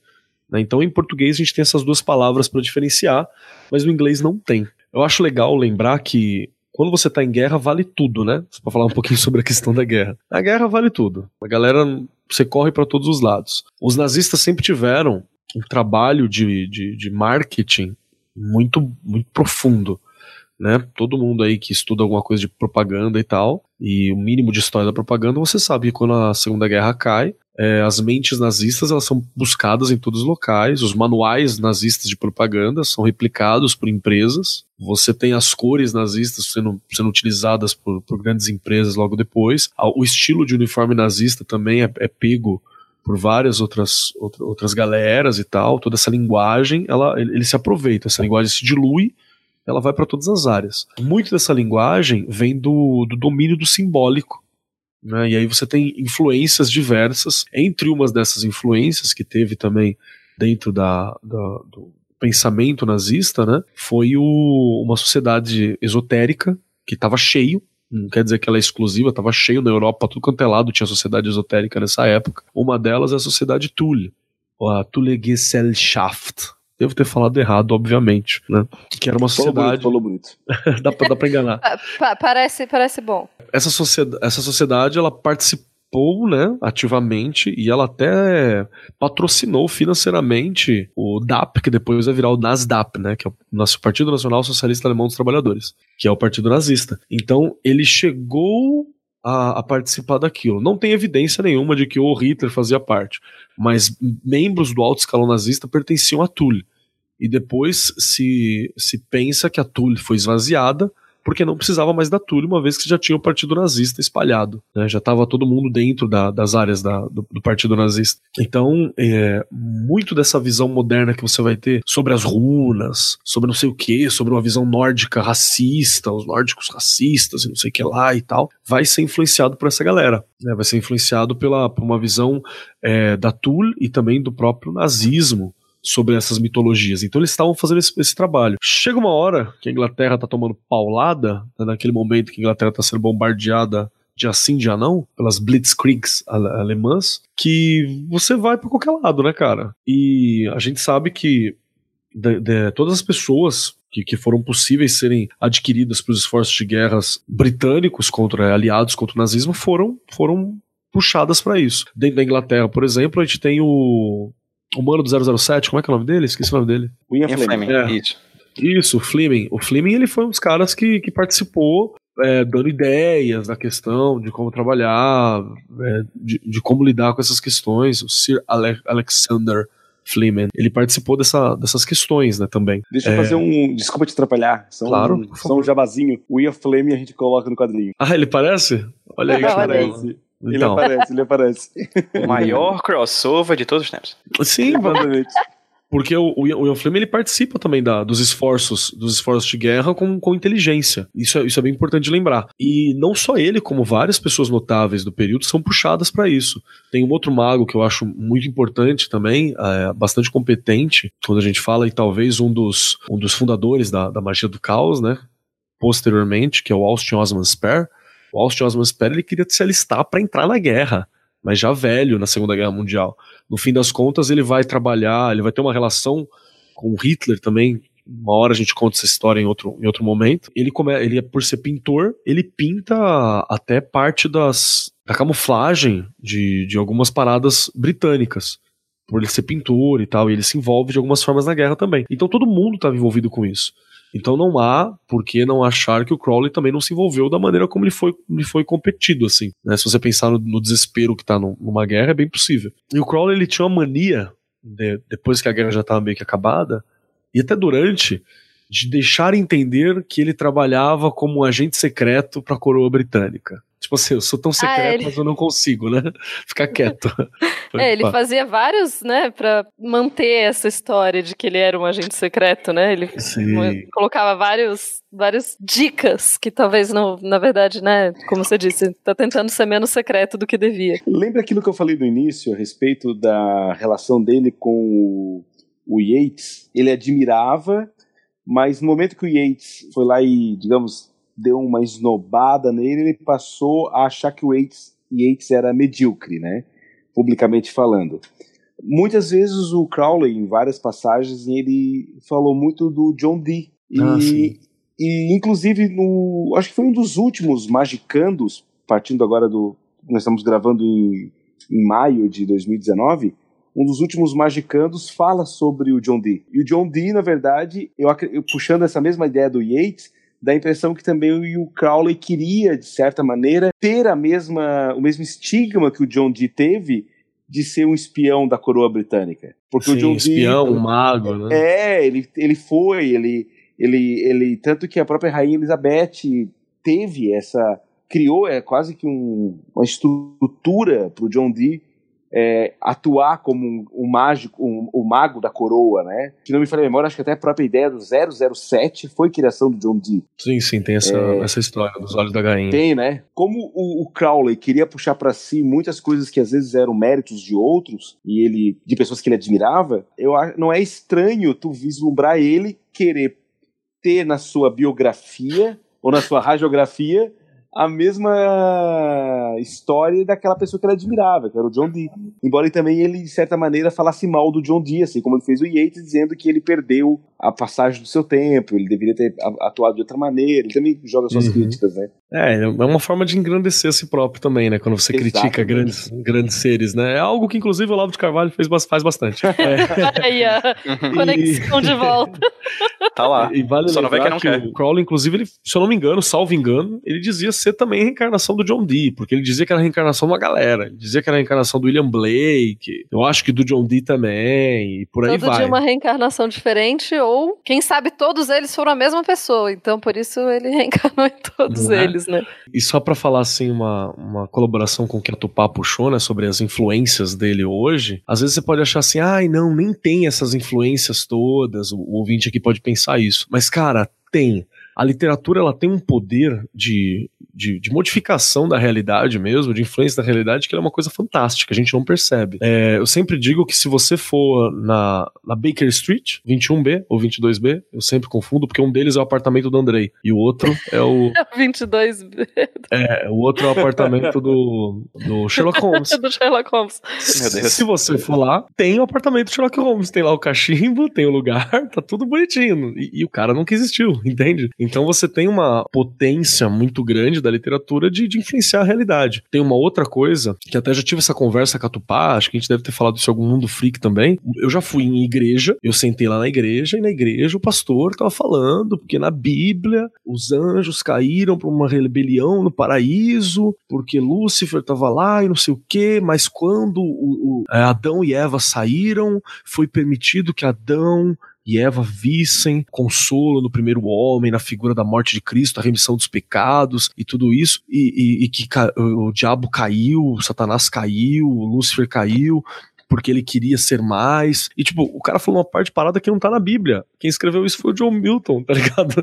né? Eu, eu adoro a influência de John Milton na, na, em tem- Na o que as pessoas acham que é a Bíblia, e na verdade é um monte de coisa do John Milton. Eu adoro. É, o Só abrindo um parêntese, parada- um- uma parêntese rapidinho aqui, a Dark Side lançou um quadrinho lindo, Lindo, chamado Paraíso lindo. Perdido. Foi uma das minhas melhores leituras do ano passado, que é um quadrinho adaptado do poema do John Milton. Só queria falar isso, desculpa. Ele é maravilhoso. a indicação. É um quadrinho excepcional. Já que a gente tá fazendo indicação, posso fazer uma indicação rápida também do John Milton? Vem, vem comigo. Não, é porque eu morro de vontade de ter esse quadrinho e eu tenho uma amiga minha muito querida do doutorado que é especialista em Milton e Joyce. Ok, Ela estuda me passa justamente depois a relação- do contato dela, por favor. Pode deixar. E a gente gravou há um tempo atrás, já tem um tempinho, um anticast, anticast, eu sobre John Milton. Então eu totalmente recomendo as pessoas ouvirem também. Anticast 308. Eu Olha é, é, suficiente. é mara- é maravilhoso esse podcast. Eu vi e lembro exatamente onde eu estava porque me marcou. Então, Não, foi muito bom. Oh, vou contar É. pra ela. e já fica aqui o convite para ela participar também e falar um pouquinho sobre a questão do quadrinho, tá? Fica aqui o convite pra Darkseid pra dar um quadrinho pra todos os membros dessa mesa aqui também. Ou, ou sendo, ou sendo assim, né? No mínimo pra Renata, pra essa, que é especialista em John Milton Não, e James não, Joyce. não, não, certeza não, que não. ela. Não, não, vamos. Não, a palavra tem a ideia de mudar a realidade. Não é isso que a gente tá Ó, falando? eu, eu- conheço a Raquel, vou pedir pra Raquel mandar pra todo mundo. Opa! Por favor. Energia Olha a influência. Sim, Keller, tu tava falando, perdão, a gente interrompeu, vai. Ah, não, não, é super válido. E isso é pra mostrar que há influência sim, tá ligado? Isso tá influenciando a religião hoje. Então há muita coisa é, do Crowley que vai ser influenciado. E, e tem influências do Crowley que elas vão lu- lugares que a gente nem imagina. Por exemplo, um dos caras que são influenciados pelas ideias do Crowley é o Hubbard, que vai fazer a, teo- a Scientologia, por exemplo, né, que é o, é o Hubbard, né, acho que é esse o nome do cara. Ele é o, o maluco que funda a Scientologia, que hoje é uma religião com advogados poderosíssimos e o Tom Cruise. Né? Tá. Nossa, eu gostei muito da, da composição. Empresários e o Tom Cruise. É, e a galera tem dinheiro pra caramba. Tem aquele outro maluco que até teve um. Tá saindo, tava saindo uma série sobre ele também, que ele foi cientista de foguetes. Como é que é o nome dele? Alguém lembra? NASA? Cientista Não, de foguetes, lembro. NASA e religião. É, não, não vou lembrar agora o nome do cara. Cinco minutinhos, peraí. É, não é o Hubbard, que o Hubbard, inclusive, é, teve um rolo que ele pegou a mulher do cara e vai. E, É, o Rubens, que era Ah, escritor esse- de ficção científica, né? Antes É. de. Cara, esses Jack papos Parsons. bastidores eu acho mais legais. é, o Jack Parsons, lembrei. O, o Parsons, acho que é Jack Par é Parsons o nome dele, não lembro se é Jack Parsons agora. Mas o, é Jack Parsons, acabei de pesquisar aqui. O Parsons, por exemplo, é um cara que era do, do, do grupo telêmico e por aí vai. O Parsons é o cara que nunca fez uma universidade específica, ele ia pesquisando essas paradas e ele vai fazer essas questões, e ele tá muito associado ao, a, a, a Telema mesmo, né? E tem uma série recente chamada Strange Angel, que vai falar sobre esse, essa rotina do Parsons, e até uma doideira que o Parsons tem uma época que ele pira que ele vai fazer o ritual pra invocar Babylon pra vida dele. Ele fala assim: não, eu vou invocar a, a, a Babylon que eu quero, a Babylon na minha vida. E ele, e ele acaba se relacionando, acontece várias coisas, ele acaba se relacionando com uma, uma informante, uma importante modelo da época, eu também não vou lembrar o, o nome, mas ela é lindíssima, tem a ver com tudo isso, depois ela larga ele para casar com, com o Hubert. Então, olha para onde que vai as influências do Crowley. Todos eles têm o Crowley como um, se não um mentor, uma pesada influência, né? Então, tipo, Uhum. NASA vai ter influência disso, né? O, a Sintologia vai ter influência disso. A sua tia, quando ela fala sobre horas cabalistas, anjos cabalistas e anjo da guarda, vai ter influência disso. né? Então, vai para todo lado. Assim como o próprio Crowley tem várias influências. Você vê muito de Nietzsche no Crowley, você vê muito do, dos poetas românticos no Crowley, porque no fim das contas ninguém tá isolado, né? É, são todos homens, pessoas do seu tempo. Ok, o Keller falou aí já adiantou muitas das coisas que eu queria perguntar. Eu ia perguntar, por exemplo, sobre é, a influência dele. E o Keller falou sobre a influência dele sobre outros pensadores, né? Sobre outras pessoas da época. Mas como vocês sempre falaram o tempo inteiro aqui no programa, Crowley foi uma pessoa muito mediatizada. Né? Ele sempre esteve muito presente na mídia, né? Ele sempre era um rosto uma voz e, um, e, e uma pessoa muito presente na mídia. O que necessariamente acaba desembocando na cultura que a gente chama de popular, ou mais especificamente na cultura pop que a gente tem hoje em dia. É, vocês conseguem aí, fiquem à vontade, livres para pensar o quanto quiser, talvez começando pelo Tupá, fica à vontade, Tupá, falar sobre algumas, algumas coisas que vocês veem influência do Crowley nas coisas que a gente consome hoje em dia.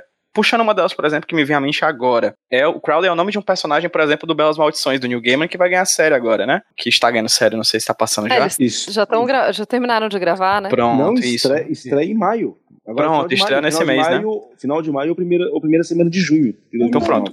Crowley é o nome de um dos personagens da série, né? Então, assim, é muito além do, do nome, né? Quais são as outras influências, Tupá, Keller e Douglas, que vocês conseguem ver na cultura pop que hoje em dia a gente tá imerso? Assim, ó, na verdade, diretamente do Crowley, com exceção de pessoas que estudam ele, eu acho que é mais fácil nós vislumbrarmos pessoas que estão muito influentes hoje na cultura, na cultura pop e que eles estudaram muito Crowley e replicam o que Crowley trabalhava e hoje nós consumimos. E aí a gente pode trazer Hal Seixas, Alan Moore, temos o próprio Ozzy Osbourne, ah, nós temos muita gente boa que a gente hoje curte muito e claramente se valem de tudo aquilo que o Crowley trouxe. Então, não seria talvez, uma- talvez uma referência direta, mas uma referência indireta ou reflexa, por assim dizer, né? É, eu acho que o, o Crowley mesmo, como figura, né? Você tem, ah, claro, o, nome na no Belas Maldições, o Neil Gaiman tem, né? Toda essa. Ele com certeza também tem influência do Crowley no-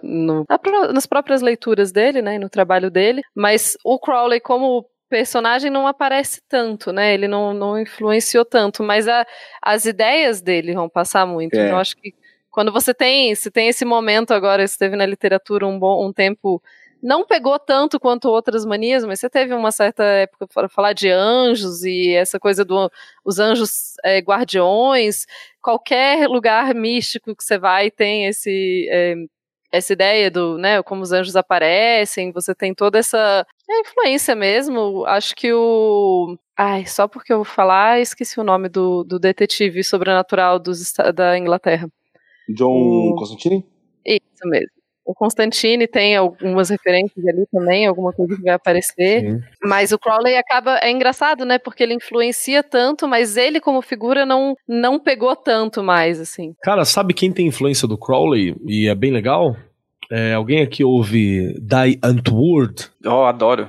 Então, Nossa, a muito. Yolande, que é a, a vocalista, né, a baixinha, loirinha, branquela, do, do Antwoord, ela, ela tem, faz as, as magias muito doidas também. Ela, se eu não me engano, é capaz dela ser da IoT, né, que é uma ordem de magia do caos que por, por acaso tem influência do Crowley também. Ela, ela faz as paradas muito doidas. Tá lá. Então, no mundo das artes e da música, isso aí foi muito longe. Até porque a magia trabalha muito com essa questão da criatividade, né? Tem sempre essa discussão de que magia é criatividade, né? Então, acho que é onde cola mais essas paradas. Keller, Douglas e Tupá, eu não tenho como agradecer esse papo de hoje, assim, é uma honra enorme ter vocês aqui no HQ Sem Roteiro. Tu- É, Keller e Douglas, vocês já sabem, já falei isso da primeira vez, está mais do que aberto o HQ Sem Roteiro para outros papos que vocês quiserem Tupá. Esse foi o pr- primeiro papo da gente, espero eu que seja o primeiro de vários. Espero a mesma coisa. né? Foi, foi muito bom ter você por aqui. E vou abrir o espaço agora para vocês falarem sobre os seus projetos. É, Marcos, é, é sempre muito estranho chamar de Marcos, desculpa, Keller, Keller. Oi, né? Eu também fico tipo, quem é Marcos? Marcos, né? Marcos. É, fala aí pra quem tá ouvindo a gente onde as pessoas conseguem ouvir mais da sua bela voz. E, se possível, já fala um pouquinho também especificamente sobre é, alguns dos programas, talvez, que vocês gravaram sobre o Crowley, é, espalhados aí pela podosfera internacional. Ok, então vamos lá. Como eu já falei, meu nome é Marcos Keller, sou professor de História e Filosofia e além disso sou podcaster. Então quem quiser dar uma olhada, né, nas coisas que eu, nos trabalhos que eu, que eu tenho, tenho o prazer de dividir a mesa várias vezes com a dona Tupa Guerra, que está aqui presente lá no Mundo Freak Confidencial. Você pode nos encontrar. Inclusive nós temos um programa muito bom sobre o Crowley, que se eu não me engano é o 63, ou 93, perdão. É. é o programa, é o Mundo Freak Confidencial, episódio 93, em que tá eu, Tupá, e o senhor Ivan Mizanzuki, lá do Anticast, um amigo muito querido, né?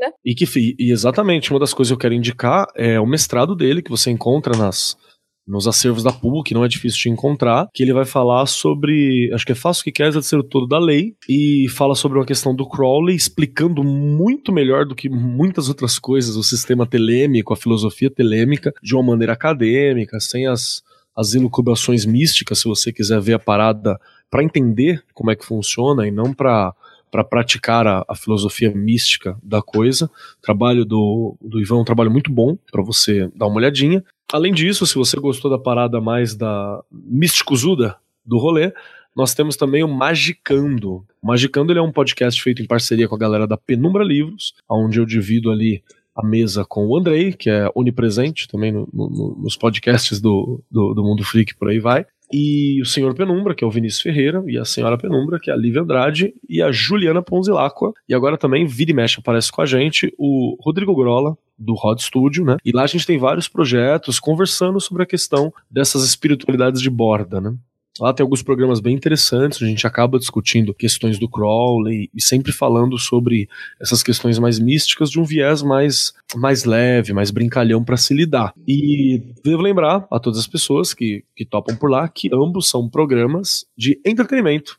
Né? Ninguém quer ser guru de porra nenhuma e ninguém quer ser o dono da verdade, nem fudendo. Então é sempre bom lembrar esses detalhes. Tudo o que o Keller falou, além de outros links que possam ter aparecido no programa de hoje, vão estar em casa no post desse podcast, lá no hqsroteiro.iradex.net, para quem quiser ter o acesso a um clique de distância tá bom? Mano, é... eu esqueci uma parada. Pois fala. Posso falar rapidinho mais uma parada? Antes Deve. Que eu, que eu esqueci. É, eu queria indicar um livro que ele é, ele é bem difícil de achar, você encontra talvez na, na estante virtual, deve ter. E você acha também ele uns PDF muito louco por aí, porque eu acho que ninguém é dona. É que eh, eu queria indicar um livro que é um teste. Se você conseguir o livro, você já passou em metade do teste. Pra... Cara, mas ele é nem ler. Né? Já, já, tá, já tá iniciado. Procura, procura. Chama As Máscaras dos Illuminati, que é escrito pelo Robert Anton Will Wilson. Eu sempre indico esse livro, ninguém lê ele, porque é difícil de achar, mas ele é fantástico. Para você ter uma ideia, é uma viagem de trem onde aparece o Crowley em determinado momento, mas está ali na viagem de trem o James Joyce, o Albert Einstein e mais um ocultista. E rola ali um, um papo, tal, uma, uma conversa, tem todo um diálogo ali e coisas muito loucas acontecem. Em algum momento existe uma viagem de LSD no meio do, do, do bagulho. Então, por ali você já vê e tem influência pesada do Crowley, da filosofia do Crowley, inclusive. Tupá, ok. Não precisa falar todos os podcasts, porque a gente já sabe que você é dona de metade da podosfera brasileira, né? Meio que é onipresente e tudo mais. Mas enfim, não, sem brincadeira agora. Fala para as pessoas que estão ouvindo a gente, onde as pessoas podem te encontrar. E novamente, muito obrigado aqui pela participação. Olha, primeiro eu que agradeço o convite, eu gosto muito de gravar. E o Crowley é um tema que me interessa, assim, eu é aquela coisa, né, que depois que começa, você começa a estudar satanismo e demônios e etc., por mais que os meus demoninhos sejam da antiguidade, ainda assim o Crowley acaba pintando por aí. Bom, para as pessoas que quiserem me encontrar, é, a, pode me procurar no Twitter, arroba Tupaguerra, tudo junto, assim. Falam bastante de mundo acadêmico, de, uh, da minha pesquisa ou de descobertas arqueológicas da antiguidade, tento traduzir ao máximo coisas de inglês, porque eu demorei muito para aprender inglês e eu acho que é importante que as coisas sejam acessíveis. Fora isso, vocês me encontram, como o Keller já falou, lá no Mundo Freak. Uh, de vez em quando também eu tô no Ponto G, que é um programa que fala sobre histórias de mulheres e a ideia é mostrar que a mulher sempre fez de tudo, só que às vezes a gente não aprendeu sobre elas. E mais recentemente eu também faço parte da equipe do Dragões de Garagem,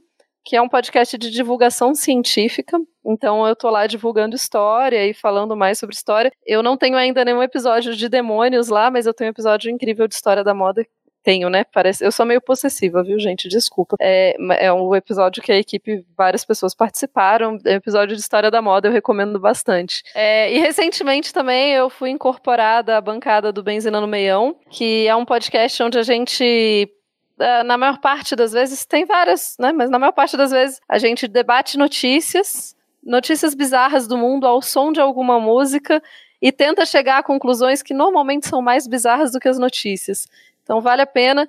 Parece super descontraído, quer dizer, é bem descontraído, mas ao mesmo tempo acaba tendo um monte de é, conceito antropológico, historiográfico, bastante humanas, assim, pra gente conversar. Enfim, acho que é isso aí. E, de novo, muito obrigada pelo convite. Eu fiquei muito feliz de gravar. Eu gosto demais e aprendi muito com vocês. Show de é, novamente, falando, todos os links vão estar no post desse podcast. Já estou, inclusive, um tanto quanto amedrontado com a quantidade de links que vão estar lá. Para finalizar, Douglas, novamente, cara, muito obrigado por participar aqui do HQS Roteiro. Muito obrigado por viabilizar esse papo. E para quem tá ouvindo a gente, um, como as pessoas conseguem encontrar você, a script e claro, o projeto sobre a vida do Crowley em quadrinhos que vocês estão produzindo pela Script. Poxa, legal. Primeiramente, assim, eu tô muito emocionado de estar participando com vocês. Quero dizer que a Tupá tá acabando com a minha vida com essa história de ficar indicando novos, novos podcasts, porque eu Foi sou, meu nome, porque meu nome é Douglas, eu sou viciado em podcast, e quando eu gosto de algumas pessoas, eu,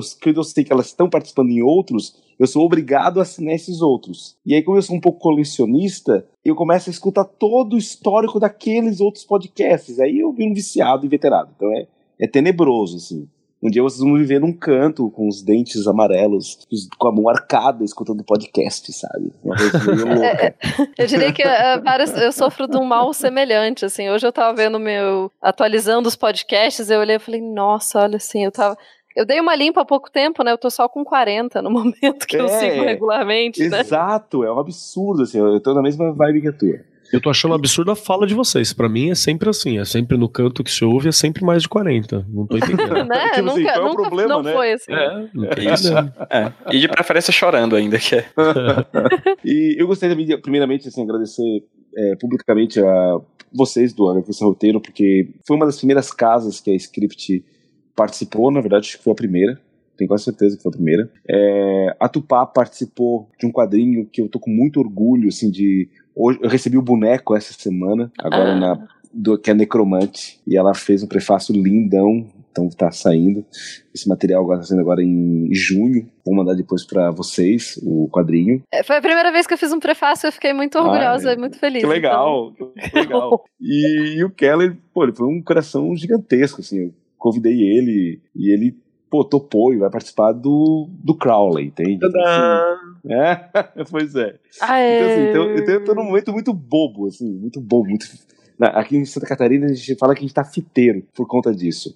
Mas vamos lá, vamos conversar um pouquinho, falar um pouquinho sobre esse projeto. Foi muito interessante porque assim, ó, tu, é, é, é um projeto meio mágico, a coisa é meio louca, sabe? Assim, a, a editora Draco há um tempo atrás ela fez um, uma seleção para fazer um quadrinho de antologia do, do Crowley. E só que a ideia não era sobre o Crowley, era sobre magia e coisas. E o tema central seria o Crowley, né? E aí eu montei este roteiro e mandei para eles com o desenho de uma das páginas feita por um artista que eu adoro. Ele é um grande parceiro que é o Robert Santos, e as cores feitas pelo Ítalo Silva. O Robert é lá do Macapá e o Ítalo, eu acho que é de lá também, não tenho certeza agora.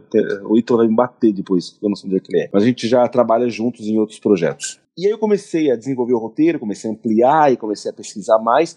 E aí, sabe quando tu fica com peso na consciência de ter mandado o projeto para outra editora? E aí eu assim, meu Deus, mas só que aí, tinha mandado. E aí eu dei a sorte, por assim dizer, do projeto não ter sido selecionado, porque não fazia parte do perfil do projeto que eles estavam fazendo. Aí eu mandei um e-mail na época pro Rafael que é o editor da, da, da editora Draco, falei, Rafael, agradeço pela oportunidade, mas, cara, eu vou publicar ele pela script. Ele, beleza, tal. E aí eu conversei com o Diego e com o Johnny, joguei a ideia para eles, eles abraçaram a ideia de publicar o quadrinho pela script, e nós fizemos todo o projeto, toda a campanha de mídia, e nós lançamos no último dia 14 de maio às 13 horas para que dentro da numerologia cabalística crowleyniana fosse o número 5. E a coisa foi mágica mesmo, a coisa foi louca. Em 72 horas nós já estávamos com quase 60% da, da meta proposta financiada, sabe? Assim, então o projeto ainda tem mais 90 dias, nós fizemos um projeto de 93 dias, né? Então tudo, ele foi todo trabalhado com questão de números.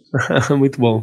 Sabe, foram 93 dias. A gente acredita que a gente vai chegar talvez a 200 ou 300%, sabe, assim, da, das, da, então a gente está fazendo algumas recompensas. Por exemplo, vai ter uma moeda do Crowley, onde é uma moeda de acrílico, de um lado está o Crowley, do outro lado está o símbolo da Telemann. Fizemos, fizemos uma moeda recompensa que é um. Ah, eu sempre me passo trabalho com esse nome, que é o Tetra Mega. Tetragramaton? Ai, tetragramaton. Eu ia falar Tetra Mega Zord, mas não é. Seria legal também, assim. Esse talvez acho moeda gigante virasse assim, um negócio muito louco. uma outra e aí uma outra recompensa é um chaveiro do Crowley fofo estilo South Park, que é feito é, que é feito pela Boutique Geek.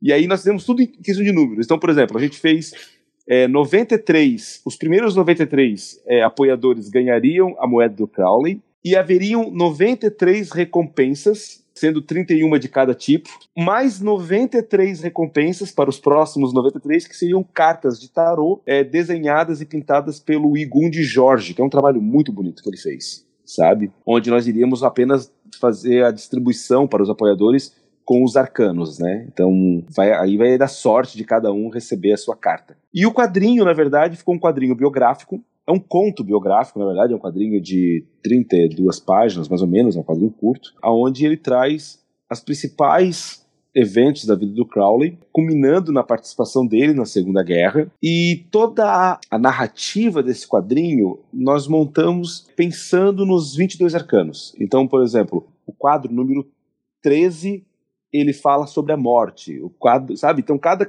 quadro ele vai falar ou ele vai ter uma referência ou vai ter um desenho ou um nome de um dos arcanos. Né? Acho que tudo projetado mesmo, né? É, tudo projetado, até o 22 segundo quadro. Depois, isso, e foi, deu muito trabalho, porque não podia queimar o roteiro, né? Então, o roteiro ele teve que ser muito fluido, e aí nós tínhamos que botar aquelas, aqueles easter eggs para poder referir a isso aí.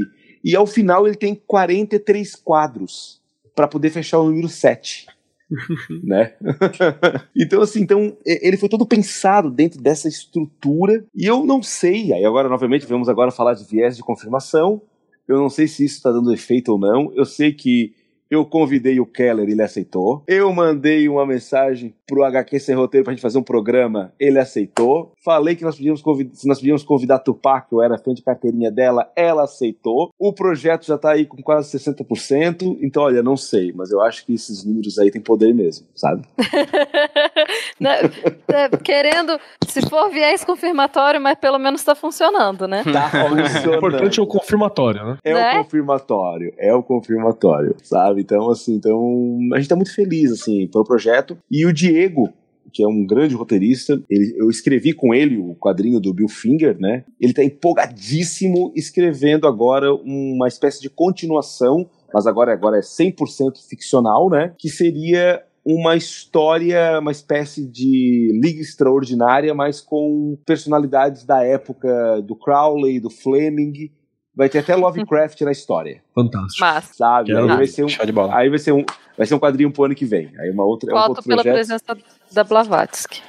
Sim, tá lá e tá também a temos também a gente tá tentando encaixar Einstein. Einstein tem um Enrico, agora eu esqueci o nome, que é um que é um italiano que desapareceu aos uh, em 38 e ele é assim considerado um gênio da física. E ele desapareceu um pouco antes da guerra, então é uma coisa assim bem estranha. E eu tô tentando convencer o Diego a botar o Rasputin, porque o Rasputin, ele tem tudo a ver, ele tá um pouquinho antes dessa galera, mas ele tá na época. Então eu tô tentando convencer ele, cara, põe o Rasputin, cara. Poxa, dá pra pôr uma galera. O Joyce também dava pra aparecer aí. Sim, e, e, aí eu ainda. E, e, aí quando eu comecei a falar dessa galera toda, o Diego começou a trocar ideia comigo. E aí eu mandei hoje uma mensagem antes do programa, eu falei assim: tá, cara, e o Tesla?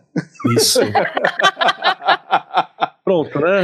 Não é- não é você que tá escrevendo, né? Então foda-se. tá cara, Tesla, cara. É que coisa fazer essa. Vai ser a, a liga, liga da liga do- dos bizarros sem limites, Dos bis- né? Porque Bizarro Sim. sem limite, é uma coisa assim.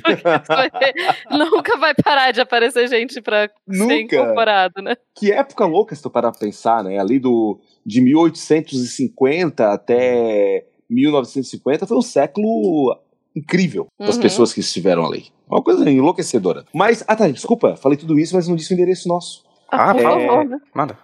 O link do projeto do Crowley é www.catarse.me barra Crowley. Ah, nós estamos no Facebook, Instagram e temos um site. Todos eles é Editor Script. Twitter também, então é bem fácil. Só colocar Editor Script, que aí vai achar. Então, assim, gente, apoiem lá que o negócio vai ficar lindo. Vai ser um quadrinho colorido, formato europeu, 20 por 27, né? É, vai ter um prefácio lindo, vai ter um, um glossário, vai ter. O, o Rafael Topo vai escrever também lá. É, então, assim, vai ficar um material bem legal, assim, vai ficar um trabalho muito bonito mesmo. Fantástico. Massa Tudo demais. vai estar lá no site do HQ esse roteiro no Iradex. Tudo. Ansiosíssimo, desde já.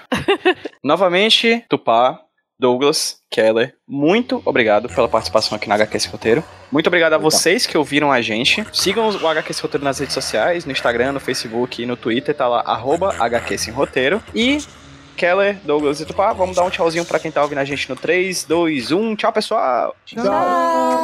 Seus lindos! Pra Annie say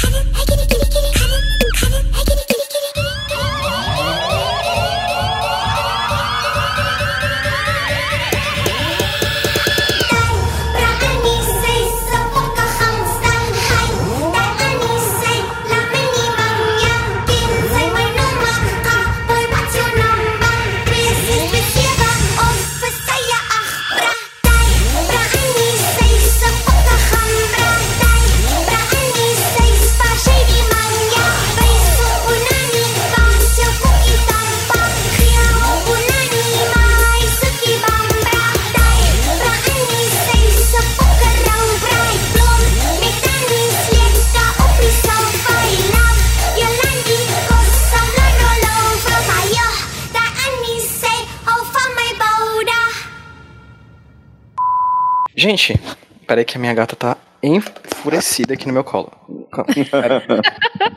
Mulher, eu tô aqui. Falando em felinos, eu- a minha gata resolveu não aparecer pra gravação. Uma delas, e a outra tá numa caixa que eu nem acredito que a gata conseguiu entrar lá, como de costume com gatos, né? Assim, é muito pequena Sim. a caixa e tá, É tipo, outro tipo de espaço-tempo. Pois é, nesse momento a minha acabou de pular aqui no meu colo também e ela Pronto. está imunda. Talvez eu vou dar um banho nela hoje. Tá rolando um entrelaçamento quântico entre as É. gatas aqui, então. pelo Pelo, menos. pelo menos eu posso dar o banho à noite, porque a minha não tem pelo pra secar, né? Então eu É. posso dar Ah, banho é- é e só colocar debaixo da coberta depois. ah, meu gatos Deus. aqui não toma banho, não. Vou sair do tema felino, que é um buraco sem fundo, sabemos disso. É, gente, vamos lá.